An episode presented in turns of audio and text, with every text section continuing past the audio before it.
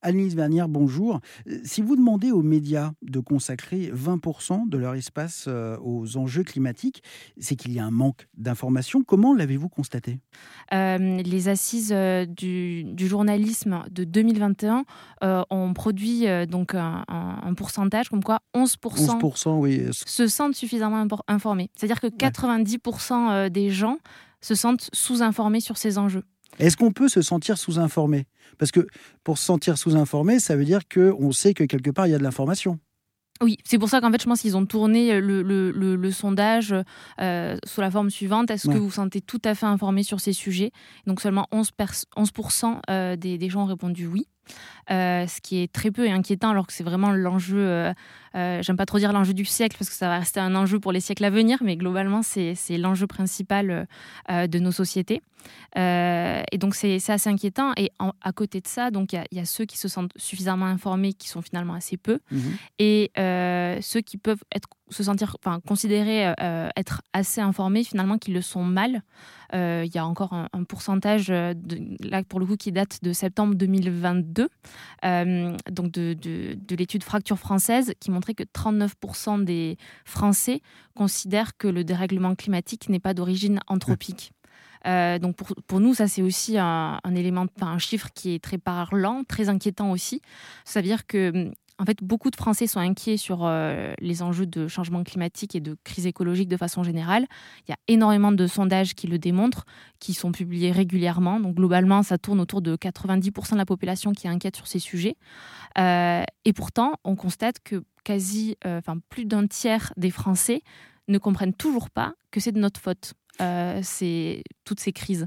Et donc, il y, a, un gros problème euh, à ce niveau-là, quoi, parce qu'il y a un problème de compréhension. Et donc, à partir du moment où on ne comprend pas le problème, euh, les causes, on ne comprend pas non plus les conséquences, qui sont en plus complexes, mhm. et on va encore moins comprendre et accepter les solutions qui doivent être mises en place. Et comment se mesure la, la part de responsabilité des médias dans ce constat? Nous, on a lancé avec l'association Data for Good en octobre dernier un baromètre euh, donc tout simplement une sorte euh, d'algorithme en fait qui euh, mesure l'espace, enfin, le volume médiatique dédié à ces sujets dans les médias. Alors comparé à la retraite par exemple et le, rapport, le dernier rapport du GIEC qui est sorti alors effectivement, on a, on a justement produit donc une, des données à ce moment-là et on a montré qu'en fait le rapport du GIEC avait été traité à hauteur de 0,6% de l'espace médiatique et les retraites ont été traité 13 fois plus. Donc, c'est même pas le sujet des manifestations, c'était juste sur les retraites.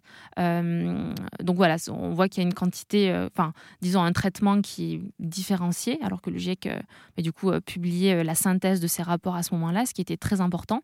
après, l'objectif, c'est pas du tout de comparer, disons, il valait mieux traiter de, l'écologie plutôt que des retraites. Ça restait aussi un, un enjeu très important pour la démocratie. mais c'était aussi pour montrer, à titre comparatif, avoir en fait un étalon, disons, pour euh, euh, disons comparer deux sujets. Et vu que les retraites étaient largement traitées à ce moment-là, on trouvait ça pertinent. donc voilà, il y, a ce, on continue à traiter, à sous-traiter ces enjeux. Par exemple, donc l'année dernière, pendant la campagne présidentielle, c'était traité entre 1 et 5% du temps selon euh, l'affaire du siècle, le baromètre de l'affaire du siècle, euh, qui a duré, euh, qui a, sa durée de vie était juste pendant la campagne présidentielle. et donc là, on a vu 0,6% c'est beaucoup moins. on peut aussi donner l'exemple de la COP 27. Donc la COP 27 a été traitée à hauteur de 1,4% de l'espace médiatique tandis que la COP 26, donc un an avant, avait été plus traitée à hauteur de 1,8%. Donc ça reste vraiment euh, à la hauteur euh, de quelques dixièmes, euh, mais on voit en fait qu'il n'y a pas forcément d'augmentation, enfin c'est pas significatif. Si, il y, a une évolution globale, il y a 20 ans on traitait beaucoup moins de ces sujets, donc globalement c'est mieux. Après il faut aussi prendre en compte l'infobésité, le fait qu'il y ait de plus en plus d'informations qui circulent, et donc en valeur absolue, bah, finalement on voit une différence, mais quand on, on traite ça en valeur relative, on réalise que la part de ces sujets reste faible. Et, euh, et, en plus de ça, donc euh, dans le baromètre, euh, on a une analyse qui est plus fine au niveau de chaque média. Donc on peut, on peut dire que sur les 1,4% de traitement médiatique sur la COP27, on va pouvoir dire ah, France Info a traité à hauteur de tant de M6 a traité à hauteur de tant de CNews à hauteur de tant de etc. Et on voit finalement que les médias qui ont pris des engagements ne sont pas forcément ceux qui traitent le plus de ce sujet. Et encore une fois, on reste sur la quantité, qui reste une approche euh, restrictive, puisqu'il y a aussi ce sujet de la qualité. Euh, donc voilà, ça reste. Euh, ces engagements sont, sont très bénéfiques, très positifs. nous, on les appelle de nos voeux. Vraiment, ça veut dire que des discussions sont engagées en interne, donc c'est très positif.